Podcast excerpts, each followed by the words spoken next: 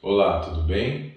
Se você está nos acompanhando, você sabe que nos últimos dias nós temos falado sobre os acontecimentos na vida de Jesus em sua última semana de vida antes da ressurreição. Hoje nós vamos falar sobre Jesus no túmulo. E o nosso texto base é Mateus, capítulo 27, versículos 57 ao 66, que diz assim: Ao cair da tarde chegou um homem rico de Arimateia chamado José, que se tornara discípulo de Jesus. Dirigindo-se a Pilatos, pediu o corpo de Jesus e Pilatos ordenou que fosse entregue. José tomou o corpo, envolveu-o num limpo lençol de linho e o colocou num sepulcro novo que ele havia mandado cavar na rocha.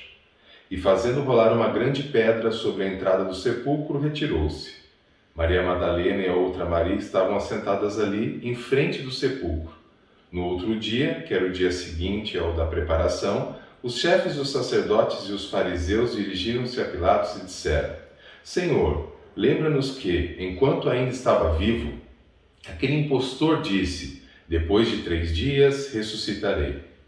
Ordena, pois, que o sepulcro dele seja guardado até o terceiro dia, para que não venham seus discípulos e, roubando o corpo, digam ao povo que ele ressuscitou dentre os mortos. Este último engano será pior do que o primeiro. Levem um destacamento, respondeu Pilatos. Podem ir e mantenham o sepulcro em segurança como acharem melhor. Eles foram e armaram uma, um esquema de segurança no sepulcro e, além de deixarem um destacamento montado na guarda, lacraram a pedra. Notem que o medo dos sacerdotes, dos fariseus, do Império Romano, de Pilatos, era que um discípulo viesse, roubasse o corpo de Jesus e espalhasse a notícia mentirosa, fraudulenta que ele havia ressuscitado. Então eles pedem a Pilatos que coloquem guardas ali, armados para proteger o local, para que ninguém se aproximasse, para que ninguém roubasse aquele corpo. Pilatos dá autorização e é isso que eles fazem.